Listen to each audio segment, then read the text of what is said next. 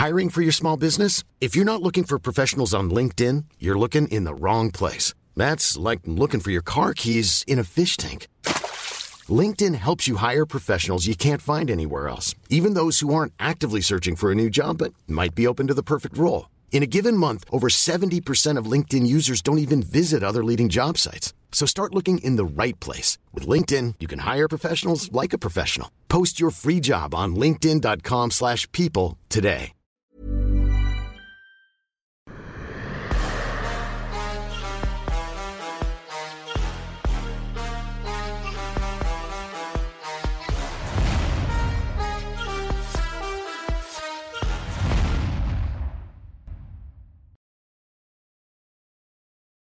Bonjour à toutes et à tous, bienvenue dans King and the Bonjour le King.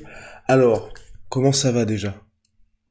Magnifique, je vais bien et toi-même? Bah, Ça va très bien, écoute, il y a eu un week-end particulièrement chargé là, euh, entre le 18 et 19 décembre. On va commencer directement avec Jake Paul qui a mis KO Tyrone Woodley. Toute la planète est choquée. Toi, qu'en as-tu pensé?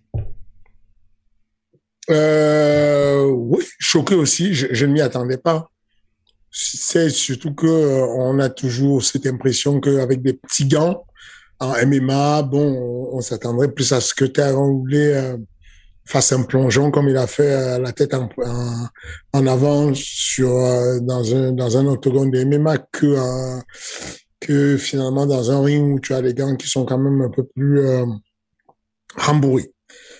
Mais bon, Jack Paul, il a fini par euh, trouver son, son or.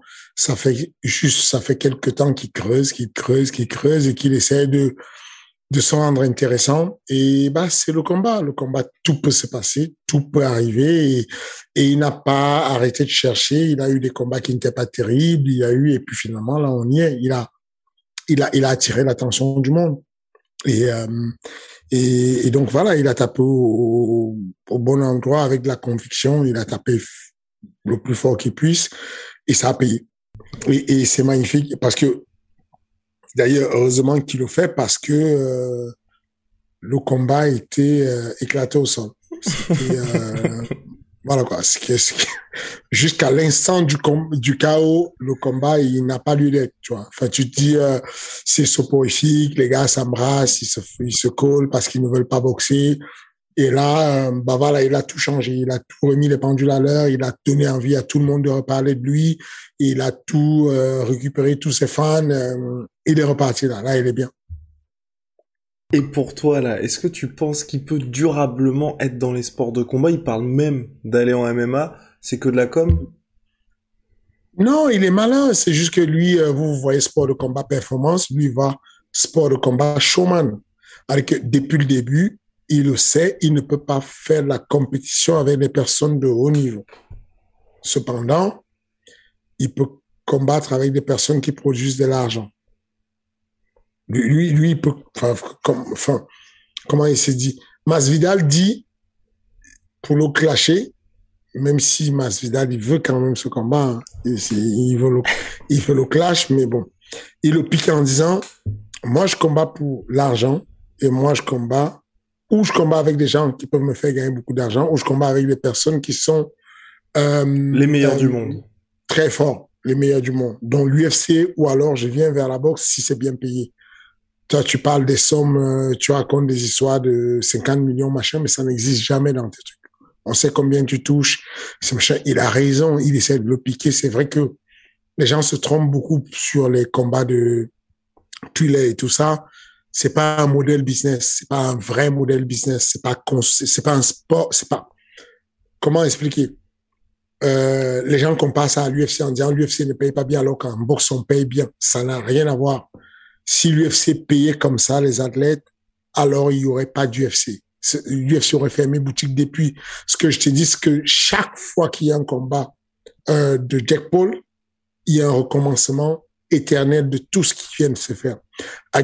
Quand il combat, les caisses se vident, la société littéralement, on va dire, ferme, les gens sont à peine payés, il n'y a plus rien, et ensuite on recommence un nouveau modèle. C'est juste, on réunit des personnes sur une soirée, on fait le maximum d'argent qu'on peut faire, tout disparaît, il n'y a pas un truc suivi, il n'y a pas des employés, il n'y a pas un truc qui est carré, il n'y a pas, voilà quoi. Donc, c'est vraiment ne pas confondre, il faut faire la différence avec ça.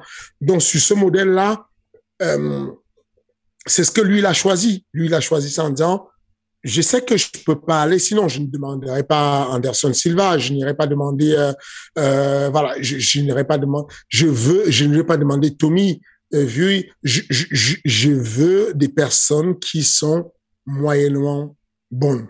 Comme ça, je fais durer mon buzz. Il le sait, il le dit clairement. Il n'est pas là pour aller faire la compétition avec des jeunes qui ont la pêche, qui sont vraiment des vrais boxeurs. C'est pas son but pour le moment. Et donc, euh, et les boxeurs qui vont le chercher, bon, on sait clairement pourquoi ils vont le chercher.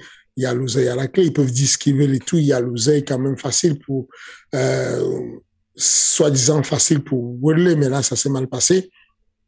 Euh, mais en tout cas, euh, oui, il y a rien à dire. Euh, il a réussi à trouver ce qu'il fallait pour remettre du piment dans son modèle business à lui. Parce que je dis encore, le modèle business de la boxe telle qu'elle est faite là n'est pas, il y a pas, c'est pour ça que la boxe est morte. C'est pour ça que Dana White se moque de la boxe. Parce que ils peuvent brasser 200 millions en une soirée, mais ce n'est pas un chiffre d'affaires.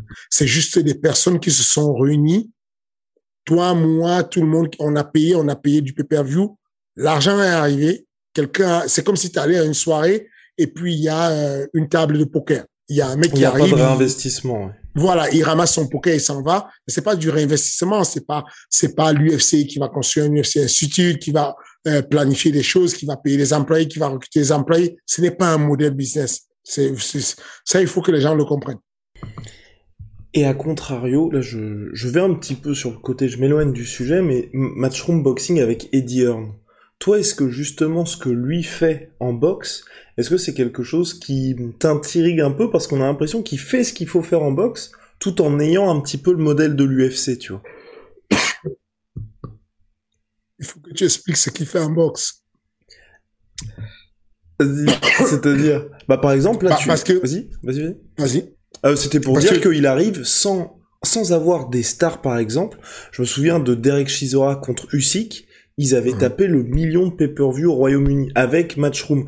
Aussi là, il y a récemment, là c'était je crois ce week-end ou la semaine d'avant, Matchroom ils ont aussi récupéré les droits des fléchettes et ils arrivent à faire ça, mais t'as une ambiance de dingue comme si t'étais dans un stade de foot, quoi. Parce qu'ils ont réussi, peut-être, je sais pas s'ils réinvestissent, mais en tout cas, à, ce qu'il y ait une espèce de patte matchroom boxing, en tout cas. Bah, c'est exactement ça. Le, truc, c'est que l'entertainment, si tu veux faire du business à long terme, tu dois trouver un produit magique que tu vends. Et c'est là où ça se joue, en fait. C'est que la manière dont tu vas construire ta Fight 4, la manière dont tu vas choisir tes personnes, il faut que ce soit en adéquation avec euh, ce que tu as envie de vendre comme produit magique. Il faut surtout que quand tu as fini de vendre ce produit magique, qui n'était pas coûté plus cher que ce que tu ne fais. Ce qui se passe, c'est que aujourd'hui, les matchs de boxe de des super fights comme euh, Jack Paul et machin sont des matchs euh, qui n'ont pas de, qui coûtent plus cher que ce que ça ne peut coûter. Le modèle ne peut pas durer. C'est obligé, on est obligé de faire un événement, on sort tout, on recommence un événement, on sort tout. Tu peux pas programmer. Alors que les, ce dont tu parles, c'est, OK, je vais chercher les personnes pas très connues, mais qui attirent l'attention. Je vais aller sur un territoire comme l'Angleterre où le PPV se vend correctement. Je vais, il y a plein d'éléments qu'on met en place pour devenir un monsieur qui vend de l'entertainment. Et là, oui, c'est là où ils, où sont bons, c'est là où il y a la différence. Mais, mais, les modèles, ils sont complètement différents. Voilà, et en tout cas, l'UFC, eux, ils investissent, ils capitalisent. Et là, ils avaient essayé d'investir sur quelqu'un qui s'appelle Chris de House, qui était numéro 7 mondial. Et il y a, Fernand a beaucoup communiqué là-dessus sur Twitter. Il y a Derek Lewis qui a encore une fois gâché la fête. Bon, bien évidemment, Derek Lewis, toi, tu le connais bien parce que tu t'es retrouvé face à lui à deux reprises. Bon, un cauchemar, un cauchemar ce monsieur. Un bordel. Un bordel Derek Lewis. Euh, mais mais euh, ça me fait plaisir pour lui, déjà parce que euh, parce qu'on a sympathisé et que c'est un mec pépère à la base. Et puis au-delà de ça, il est violent. il est officiellement le mec le plus violent de l'UFC, définitivement. Il inflige des chaos euh, que personne ne sait faire, tu vois. Et à n'importe qui, enfin, c'est effrayant de savoir que ce mec a couché Volkov. Il a couché Curtis Blade. Il a couché euh, qui d'autre euh, euh, Comment il s'appelle? Travis Brown. Euh... Travis Brown. Non, non, les, restons sur les nouveaux parce que moi, quand on me cite Travis Brown, ça me gêne. Je ne compte pas. Restons que sur ceux qui sont encore dans le roster parce que c'est ça le problème. Stipe aujourd'hui, la dernière personne que Stipe est battu de toute sa vie, c'est Francis. Dans l'UFC. Il n'y a plus un fighter qui existe dans l'UFC que Stipe a battu. Tu, tu sais ça, il n'y a plus personne, tout le monde a disparu. Ils sont à la retraite, c'est fini. Oh non. À, date oh aujourd'hui, Stipe... Oh non. non. non, non, non. mais non, Stipe n'a plus battu quelqu'un euh, de, de, de, de, dans le roster. Tout ah. le monde qui l'a battu est parti. Ouais, ouais, ouais. Mais il a battu Francis quand même.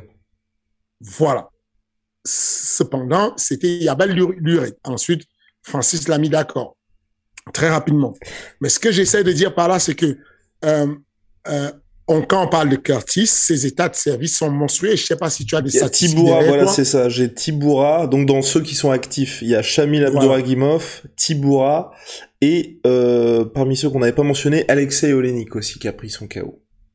Attends, il, il, a distribué à tous ces gens des KO. Hein. Ouais, c'est pas qu'il les a juste battus de manière gentille. Non, il a fait distribuer automatique. Tu veux, tu prends quoi. Tu, si t'as faim, tu prends. Il a, il, a mis bien tout le monde. Et, et ce mec, bah, je, je, je suis fier qu'on ait pu éviter qu'on qu'il nous mette bien, tu vois.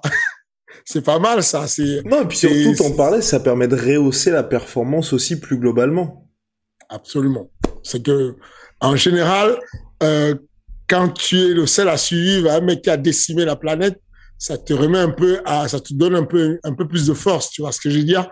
Euh, mais, euh, mais voilà, il est euh, aujourd'hui, c'est clair. S'il y avait un souci là, c'est lui qui prendrait l'avion, euh, c'est lui qui voilà. Et s'il y avait euh, je sais pas moi, il est bien, il est, bien classé. Il est. Mais Dana White l'a dit en plus. Hein. Dana White l'a dit. S'il y a un problème avec Cyril, il y a euh, Derek Lewis. Toi, tu penses qu'il est, enfin, objectivement, est-ce que tu penses que tout sur Derek Lewis est naturel ou au contraire, tu vois, il y a vraiment, enfin, il y a une, je sais pas, quelque chose au niveau de la communication qui est derrière lui parce que moi, c'est ce qui m'a surpris durant toute la Fight Week.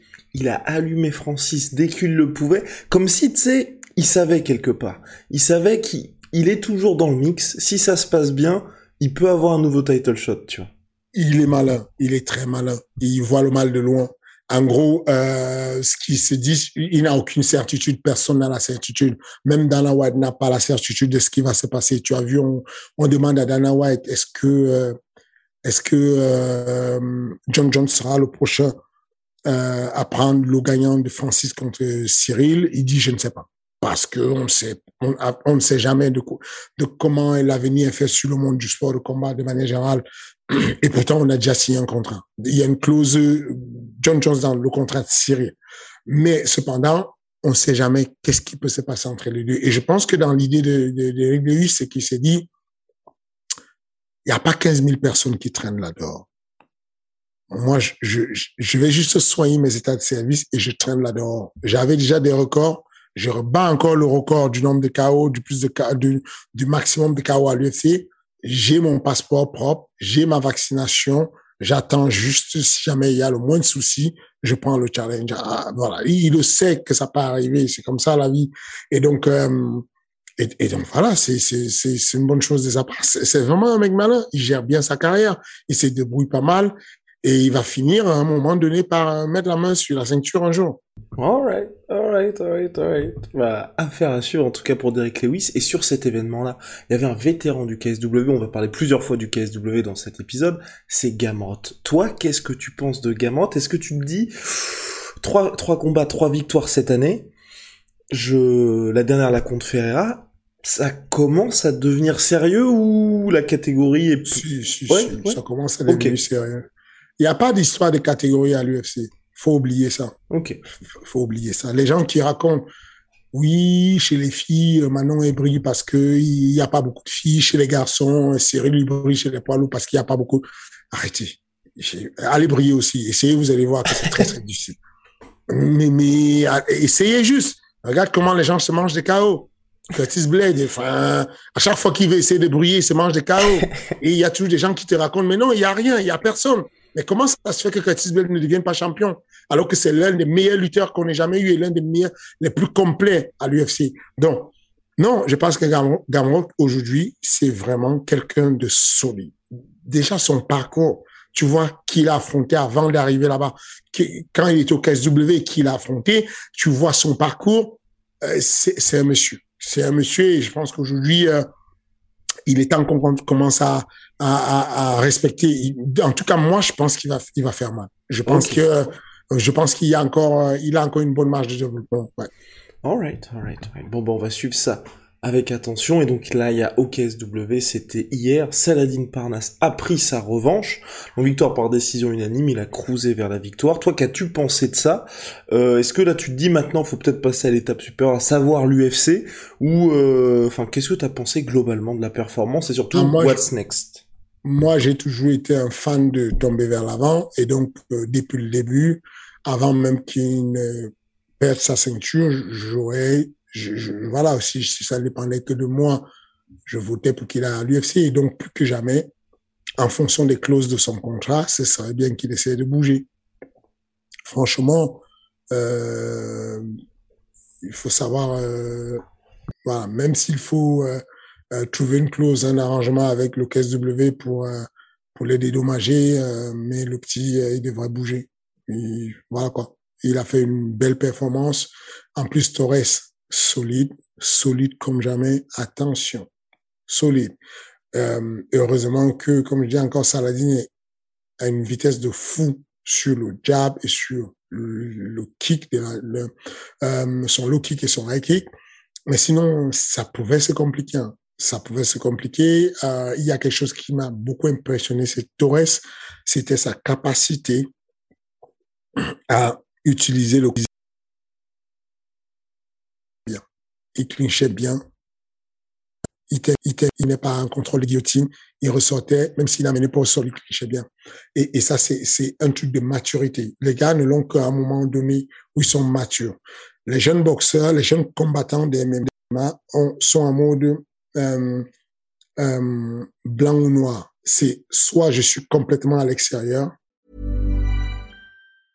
I'm Sandra, and I'm just the professional your small business was looking for. But you didn't hire me because you didn't use LinkedIn jobs. LinkedIn has professionals you can't find anywhere else, including those who aren't actively looking for a new job but might be open to the perfect role, like me. In a given month, over 70% of LinkedIn users don't visit other leading job sites. So if you're not looking on LinkedIn, you'll miss out on great candidates like Sandra. Start hiring professionals like a professional. Post your free job on linkedin.com/people today. Et je touche tout le temps j'essaie de ne pas être touché, soit je suis complètement à l'intérieur et auquel cas je lutte tout le temps et je ne fais pas. Et, et, et la maturité des athlètes commence quand ils comprennent comment utiliser le clinch pour éviter la boxe. C'est génial quand tu peux faire ça. Et il a fait ça très bien, Torres. Mais encore une fois plus, dans tous les domaines, conditions physiques, euh, rien à dire de la part de, de Saladin Parnas. Même au cinquième round, il pétait déjà en mode flashball. Euh, non, on pointe, on pointe. Le petit, il est bien. Il est bien, il est solide, il est assez rapide. Euh, et, encore une fois de plus, il y a un match comme ça, un match d'une ceinture d'un titre mondial qui est aussi serré. C'est bien, c'est très bien parce que même s'il gagne par décision unanime, c'est le fait que l'autre soit tout le temps dessus et ne lâche pas l'affaire, c'est très bien. Euh, il a fait reculer Torres sur les trois premiers rounds. Le quatrième round, Torres le fait reculer de temps en temps. Mais vraiment un match très solide qui le, qui le consolide comme étant une valeur sûre. Je partage ton avis. Je pense que, enfin, pour moi, c'était le, on va dire, fallait avoir cette revanche-là pour qu'il n'y ait pas de point d'interrogation sur la rivalité. Puis maintenant, on passe à la suite, à savoir l'UF c'est bien. On a été extrêmement rapide euh, finalement sur toutes les actus du moment là euh, cette semaine. On a vu une question la semaine dernière qui venait par rapport à Ares Fighting Championship. Vous le savez, vous pouvez poser vos questions au King chaque semaine. Ça se passe dans l'espace commentaire et on sélectionne soigneusement les questions et puis euh, Fernand y répond bien évidemment. Donc c'était Fabien Vaillerata qui disait Ares semble se réclamer d'une organisation internationale avec une communication entièrement en anglais. Cette stratégie a-t-elle été payante vis-à-vis de la billetterie, pay-per-view, écho dans les médias français, etc. Deuxième question, quel bilan pour le pay-per-view d'Ares sachant que les Français n'y sont pas habitués? Alors, euh, la stratégie d'avoir l'anglais chez nous comme étant la langue officielle c'est depuis la genèse en fait de, de dès le début des, euh, quand on a créé la ligue sur euh, Vivendi. Le but c'était d'être une ligue internationale qui avait son cœur l'Afrique et l'Europe, d'où l'expression ligue afro-européenne. Et donc du coup, euh le but c'était de voyager, de, de sporter, de, de vendre le, les contenus. Pour vendre les contenus, il faut que les contenus soient en anglais. Si on met une langue française, ça veut dire que les contenus ne sont vendus et ne restent qu'en France. Donc, dans l'idée de vendre les contenus, on les met en anglais et on les on traduit en sous en français ou le contraire. Des fois, c'est pas un problème, mais en tout cas, il faut que la langue qui est la langue la plus universelle sur le monde du business et le monde du sport de combat soit euh, entendu ou lu quelque part dans, sur, sur tout ce qu'on a comme contenu. Euh, donc c'est la raison pour laquelle on, on maintient ça et, et qu'on reste dessus. C'est-à-dire qu'aujourd'hui, euh, la Ligue reste une Ligue internationale qui a des, des, des, ambitions super internationales même, mais avec les restrictions euh, sanitaires, on fait un repli un peu comme on voit euh, l'UFC qui établit constamment à l'APEX à l'UFC parce que c'est là où on peut développer sans risque et puis de temps en temps quand il y a un état qui permet de sortir, on sort. Oui. Et c'est pas un mal pour un bien, ça justement, parce que pour le coup, pour avoir été aux deux Ares, hein, voilà, euh, j'ai vu les deux, je suis l'un des rares à avoir fait les deux Ares. Je trouve que le fait de s'établir en France, ça a un côté, tu vois, quelque part un peu communautaire, qui fait aussi que directement, tu vois, tu tu peux être construit une, une vraie base de fans qui va être peut-être fidèle pour ensuite. Je sais pas si ça, tu vois ce que je veux dire. Ça, okay. Honnêtement, ça c'est une découverte. Je, je suis d'accord avec toi, mais je ne je l'avais pas vu comme ça. Je ne le hmm. voyais pas comme ça. Je vais être honnête. La raison pour laquelle on s'établit d'abord en France et qu'on vient se poser, c'était un les restrictions sanitaire du fait que euh, bah euh, si tu si tu multiplies les voyages, tu prends les risques d'avoir un stop parce qu'il y a un nouveau variant de virus qui arrive et donc du coup tu ne peux pas voyager ou ton staff ne peut pas voyager ou euh, tes combattants ne peuvent pas voyager. Deux, c'était de contrôler les coûts. Euh, un événement d'ARES, euh, c'est à la base un événement d'ARES, c'est 1 million 500 par événement et que le Sénégal, l'Afrique du Sud, c'est on prend le matériel et les personnes qui travaillent en France, on les ramène à Dakar. On prend le matériel des personnes qui travaillent en France, on les ramène euh, à, Johannesburg. Ça fait beaucoup en termes de déplacement. On, pour être honnête, il y a la l'octogone qu'on a utilisé à Dakar au Sénégal, on ne l'a pas fait revenir, on l'a offert pour une œuvre caritative là-bas, pour les militaires euh, euh, à Dakar parce que ça nous coûtait beaucoup cher de la rembarquer, de revoyager avec vers l'Europe. Donc, du coup, les déplacements, ça coûte cher quand même. Donc, euh, on a dit on se rétablit si on attend que l'année 2022 passe. Ensuite, on se met à faire quelques voyages, notamment en commençant par la Belgique, puisqu'on avait un événement à faire là-bas, et ensuite on suit ailleurs. Cependant, on a une très belle découverte où on a on a eu euh, ce contact avec le public qu'on n'attendait pas, ce truc-là, cette communion qu'on n'attendait pas. Je, enfin, honnêtement, je n'étais pas prêt à. J'ai été euh, euh, sur l'organisation de l'événement de euh, le, en 2015 au cycle d'hiver où on a fait un sold out euh, parce que bah, c'est normal, le cycle d'hiver, c'est 1200 places, quoi. Il y a, y a pas, y a, pas grand chose, quoi. Il y a, il y a, euh, voilà, quoi. je crois qu'en extension max, on peut arriver jusqu'à 1800, un truc comme ça. Mais en tout cas, il y avait pas, là, on avait, euh, un, un, stade de quasiment de, de 3000 places. Et pouvoir vendre toutes les places, c'est génial. Et euh, voilà quoi, je, je n'y attendais pas du tout, j'étais pas prêt. J'ai eu un effet de euh, ça allait lentement et je ne savais pas combien de fois on avait du crédit, je ne savais pas ce qu'on attendait et, et, et ça a été violent. Que nous, on a été largement au-dessus de nos attentes. On n'attendait pas du tout ça comme raz de marée. On n'attendait pas ça comme ça. Le deux jours avant l'événement, quand les personnalités euh, qu'on a vues sur le parterre, là, les quelques-unes qu'on a vues, parce qu'il y a beaucoup de personnalités qui ont voulu se pointer, il n'y avait plus de place du tout.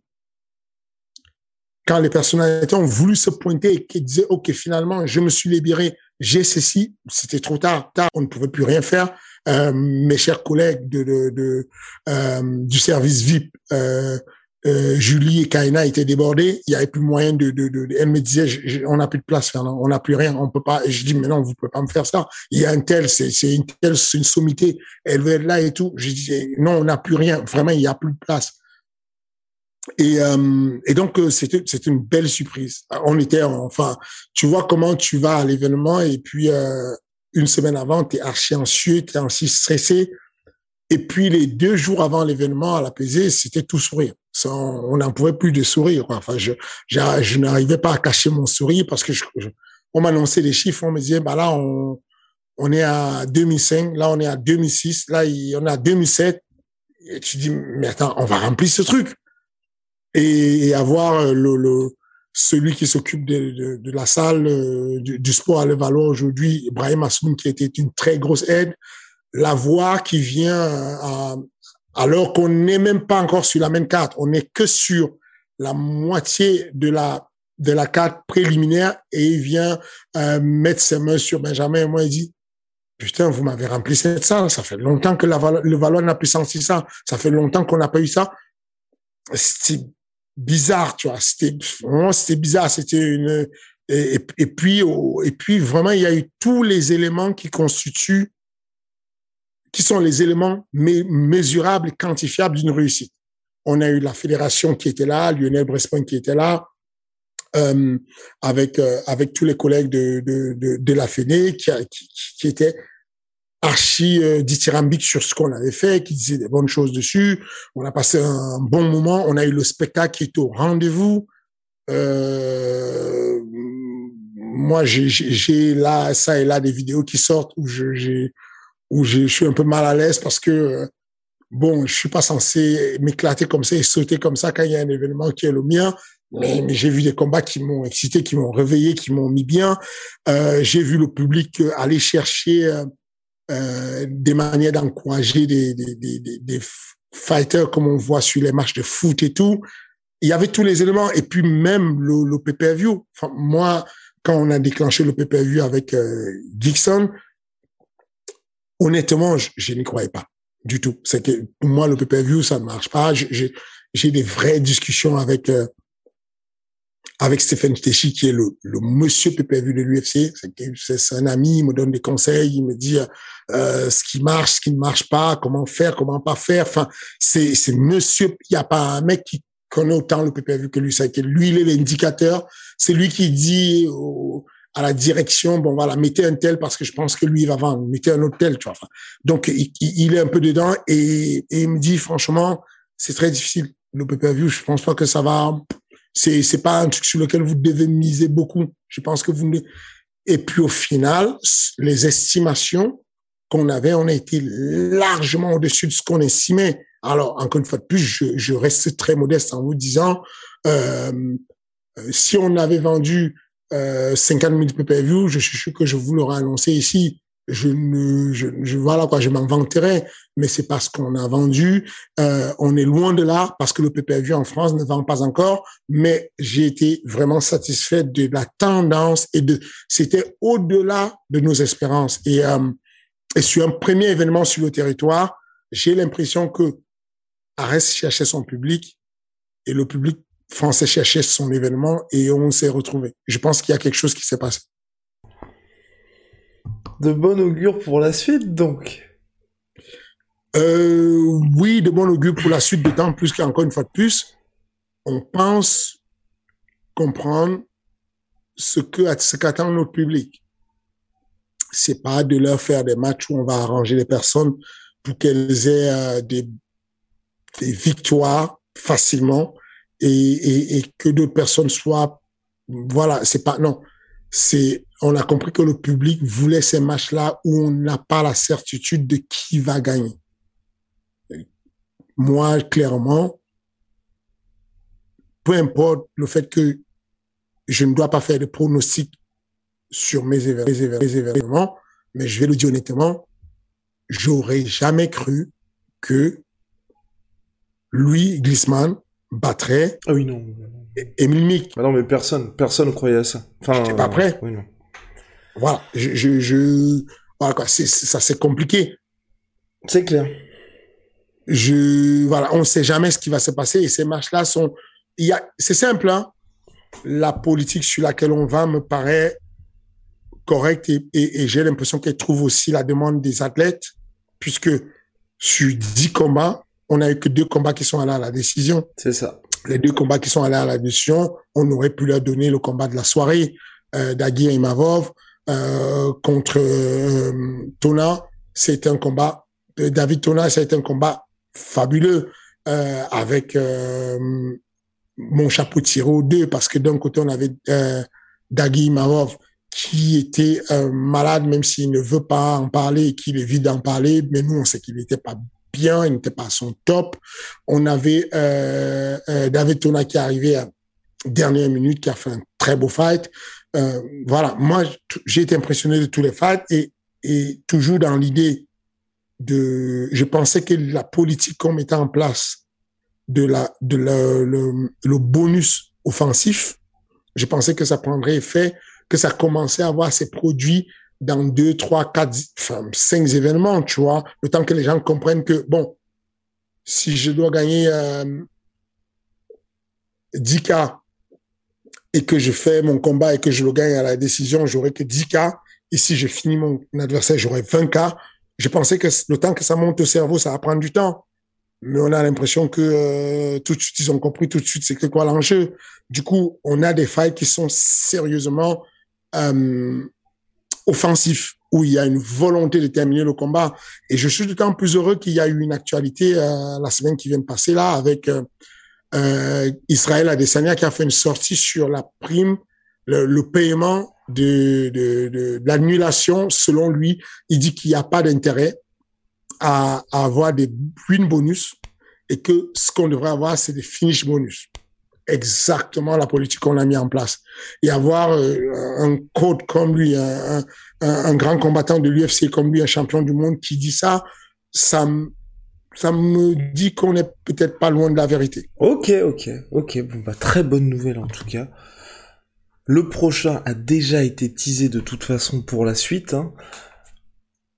On en parlera, on en parlera les prochaines semaines pour le planning. Pour le planning, parce que le King Energy de cette semaine, version euh, XS touche à sa fin. La semaine prochaine, ce sera Fernand qui va distribuer, enfin, on va distribuer nos awards de fin d'année. Donc, les différents trophées King Energy. Attention, attention, les yeux. Et puis, on parlera peut-être d'autres actualités. Hein. On verra un petit peu, un petit peu ce qui se passera. Vous le savez, on est sur absolument toutes les plateformes de streaming en audio. Spotify, Apple Podcast, Google Podcast et j'en passe. Merci en tout cas pour votre fidélité, bien évidemment. Ben voilà, à la, semaine prochaine, monsieur. À la semaine prochaine, j'espère juste que nos, auditeurs, nos habitués n'oublient pas la mission. Un million, faut aller chercher un million. C'est pas normal qu'on n'ait pas un million sur la sueur. On va y aller, on va y aller, y a pas de souci. Allez, à la semaine prochaine. Let's go.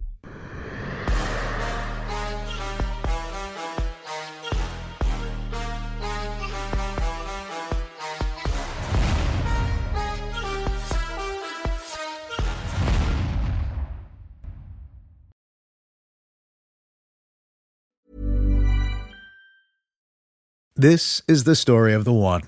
As a maintenance engineer, he hears things differently. To the untrained ear, everything on his shop floor might sound fine, but he can hear gears grinding or a belt slipping. So he steps in to fix the problem at hand before it gets out of hand. And he knows Granger's got the right product he needs to get the job done, which is music to his ears. Call, clickgranger.com, or just stop by. Granger, for the ones who get it done.